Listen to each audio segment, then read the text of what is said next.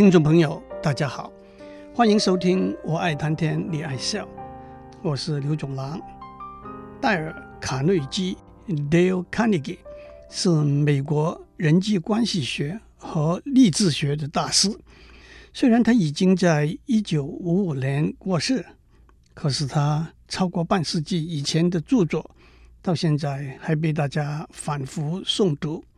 他最有名的经典著作是在一九三六年出版的《怎样赢得友谊和影响别人》，在一九四八年出版的《怎样克服忧虑和开始生活》，和在一九六二年由他的夫人 Dorothy Carnegie 整理出版的《有效的公开演讲的捷径》。在卡内基的书里头，他用很多真实的小故事来阐述许多深邃的、充满智慧的理念。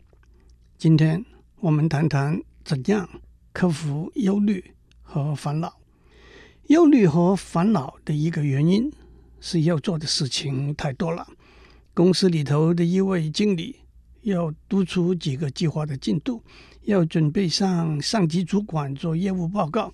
要和人力资源部门协调新聘人员的面试，要排解手底下的人事纠纷，还要去拜访客户、出国开会，下了班得督导家里小孩子的课业，找人来修坏了的冰箱，把生了病的小狗送去看兽医，忘了把垃圾丢出去，还得给老婆练，大事小事纷至沓来，忙不过来的结果。就是烦恼和忧虑。卡内基讲过，一个在二次大战负责整理在战场上伤亡失踪记录的士官的故事。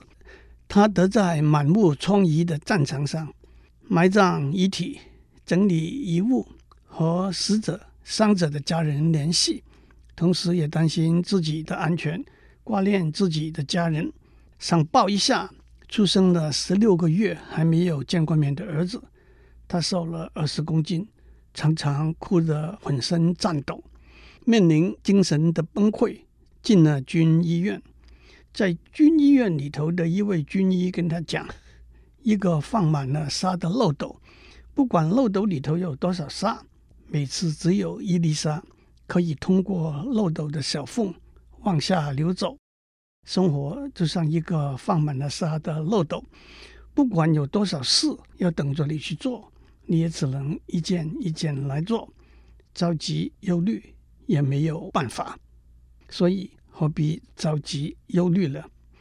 当我们抱怨事情太多、工作太忙的时候，其实我们可以想，上天是很公平的，每个人一天都只有二十四小时，政府的高官、企业界的大老板。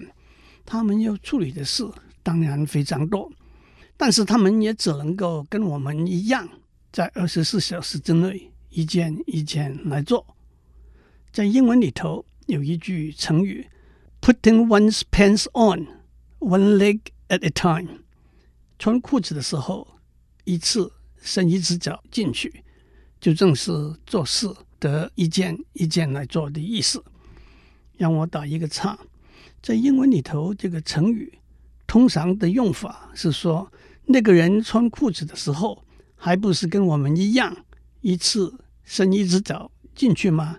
意思就是，这个人也是跟我们一样的普通人，不是一个什么了不起的 Superman。小时候读英文，读过一首小诗：“One thing at a time, and that done well is a very good rule。” As many can tell，一次做一件事，并且把它做好，许多人都会告诉你，这是一个好规则。用每次只做一件事这个规则来消除忧虑和烦恼，也自然地延伸到掌握着今天活在当下的态度，也可以说是把每一天当做生命里头最后的一天的态度。有一位加拿大的年轻人威廉·奥斯勒 （William Osler），他原来在神学院里头求学，想要追随他父亲做一个牧师，可是由于对医学的兴趣，改行读医。一八七一年，当他才二十二岁，正要从医学院毕业的时候，跟许多现在的大学生一样，他心里头充满了疑虑、担忧：怎样才能够通过期末考试？毕业之后该去做些什么事情？未来如何维持生活？如何开创事业？他随手翻开一本书，看到了里头的一句名言：“我们最重要的工作，不是去摸索模糊不清的未来，而是去执行当下在手上的任务。”他说这句名言影响了他一生的事业。他是美国鼎鼎有名的 Johns Hopkins 大学的医学院创建人之一。后来又转到英国牛津大学担任讲座教授，并且被封为爵士。他对医学教育最大的贡献，就是建立了现在的住院实习医师的制度。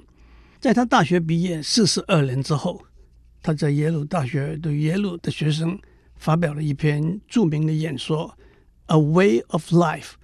在这篇演说里头，他用一艘轮船里头。分成密闭的防水隔舱作为比喻，他说：“把铁门关上，离开已经逝去的昨日；把铁帷幕拉上，隔绝尚未出生的明天。意思就是每天要活在一个完全独立的今天里头。克服忧虑和烦恼的另外一个方法是理性的去分析不幸的意外事件发生的可能。”用数字来战胜忧虑。卡内基说，他小时候很会忧虑，害怕被活埋，害怕被雷劈，甚至因此嚎啕大哭。其实，一个人被活埋的几率是一千万分之一，一个人被雷劈的几率差不多是五十万分之一，大约是丢一个铜板一连十九次，结果都是正面的几率。在您的朋友里头。您可知道哪一个有曾经被雷劈的经验吗？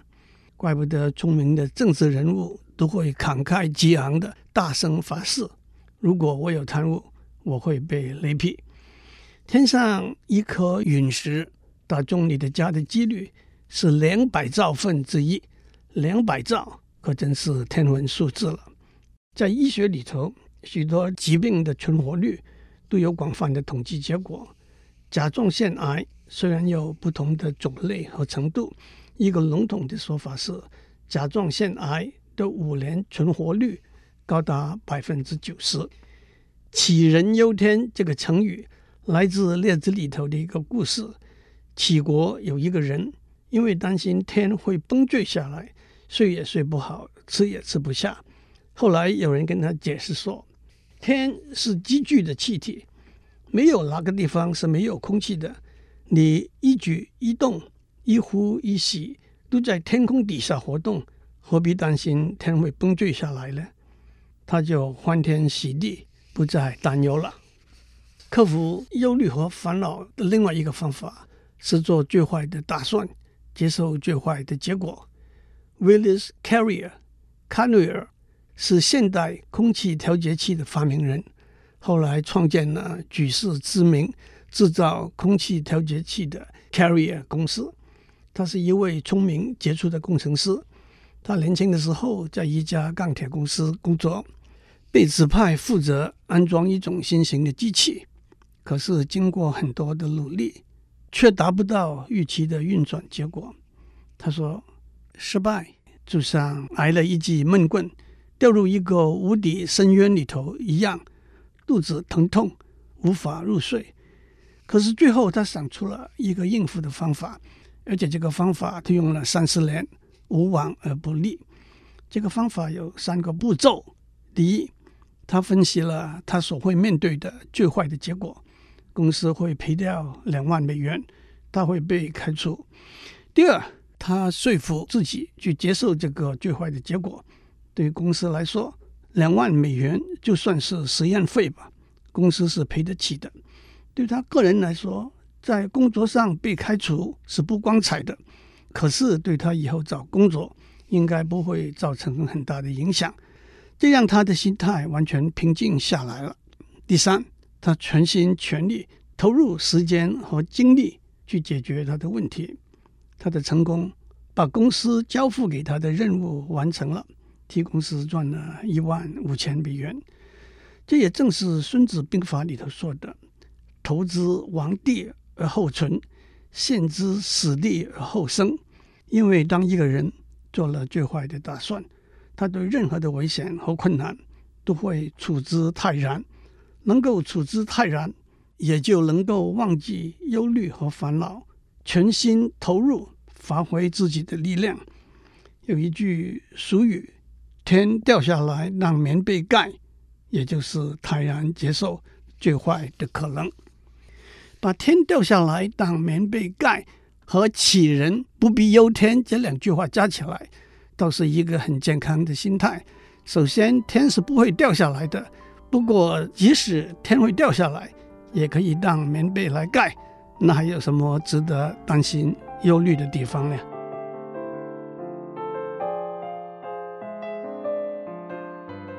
欢迎继续收听，我爱谈天，你爱笑，让我们接着用一些小故事继续来讲克服忧虑和烦恼的方法。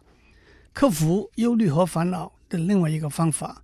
是不要试图改变将来不可以避免的事。有一首小诗：For every ailment under the sun, there is a remedy or there is none。太阳底下每一件难事，也许有，也许没有解救的办法。If there is one, try to find it. If there is none, never mind it。假如有，努力去找它。假如没有，不要再想它。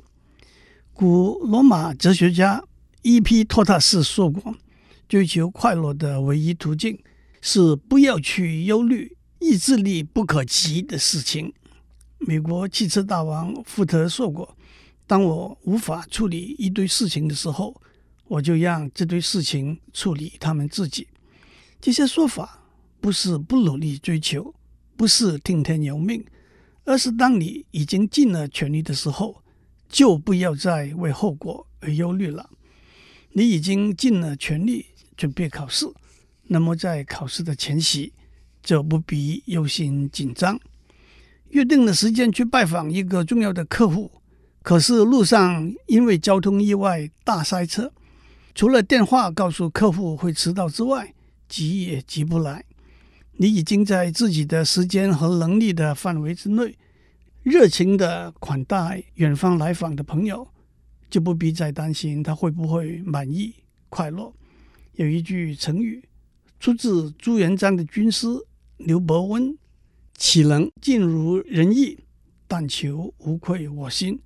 无愧我心，就是无忧无虑了。”把这个想法推而广之。克服忧虑和烦恼的另外一个方法是让忧虑和烦恼自己消失。卡内基遇到过一位非常快乐、似乎完全没有烦恼的人。他在商场上大起大落，赔了又赚，赚了又赔。他曾经多次破产，承受过各种压力。可是他令人羡慕的地方，是他完全能够泰然的面对各种困难。他说：“他的秘密是每次碰到一件令他烦恼的事情的时候，他就把这件事情详细的写在一张纸上，放在抽屉里头。等过了一两个星期，把纸拿出来看看，如果这件事情还在烦他，他就再把纸放回抽屉里。等再过一两个礼拜才拿出来看看。只要你有耐心，烦恼是会自动消失的。忧虑和烦恼。”往往是自找的，天下本无事，庸人自扰之。这句话就是这个意思。克服忧虑和烦恼的另外一个方法是接受已经发生的事情。卡内基讲过他自己的一个故事：他小时候在家里玩的时候，折断了左手的食指，当时他又疼又怕，大哭大闹。可是等伤口好了之后，他再也不想起，也不在乎他的左手缺了一只手指了。几年之后，他在一个大楼运货的电梯里头，看到一个操作电梯的人，他的左手在一次意外事件中被起碗割断。卡内基问他，在生活工作上有什么不方便吗？那个人说：“我压根没有想过这个问题。唯一是当我想要穿针缝衣服的时候，因为我还没有结婚，没有太太帮我的忙。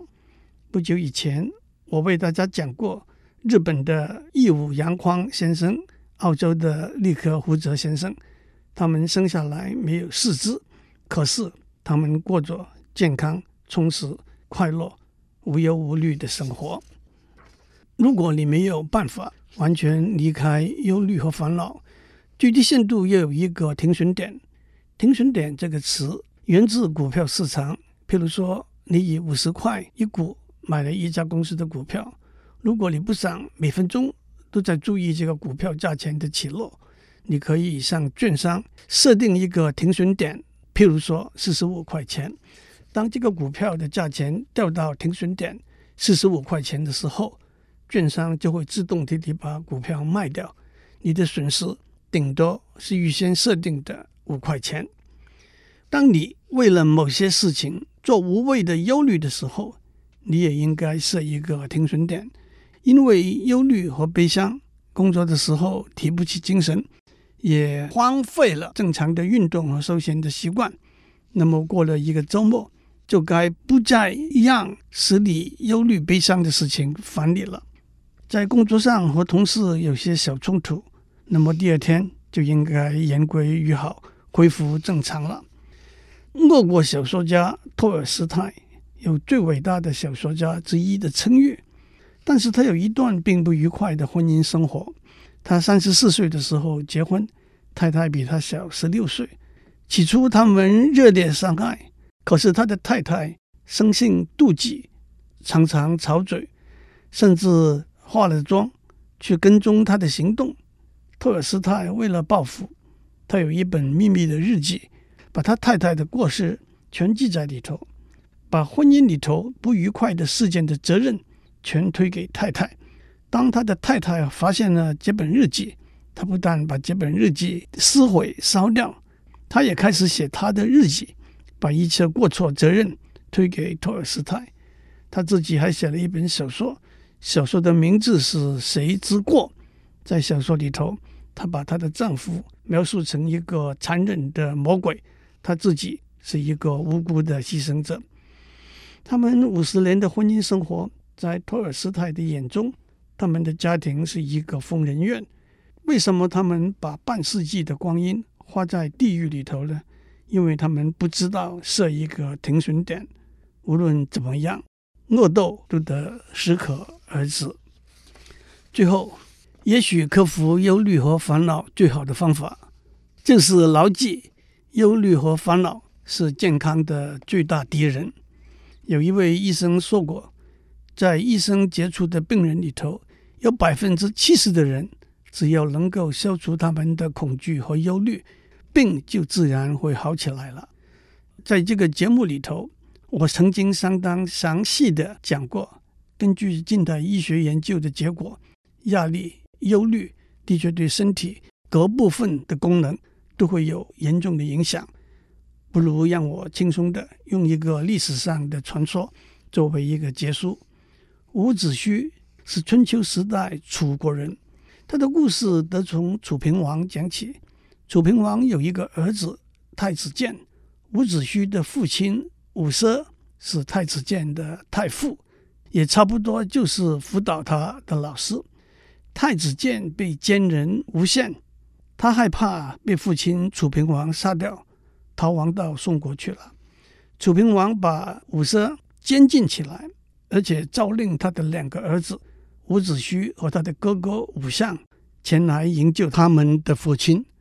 伍子胥知道楚平王的用心是要把他们一家杀尽，所以他不肯应命前往。伍相担心父亲被害，就真的去了。结果连同他的父亲伍奢被楚平王杀死了。伍子胥辗转的想要从楚国逃到吴国去，可是楚平王悬赏捉拿伍子胥，叫人画了他的图像贴在楚国各地的城门口，嘱咐官员加紧盘查。伍子胥走到在宋国和吴国边界上的昭关，因为忧心的缘故，一连几夜都睡不着，头发胡须都变白了。守关的官员看不出来，就让他蒙混过去了。这就是一夜白头的故事。后来伍子胥投靠吴王阖闾，帮助他打败了楚国。那个时候楚平王已经死去了。伍子胥还是把他的尸体从坟墓里头挖出来鞭打，作为报复。这就是“鞭尸三百”这句成语的典故。看起来伍子胥的个性的确是对很多事情都放不下来。祝您有个平安的一天。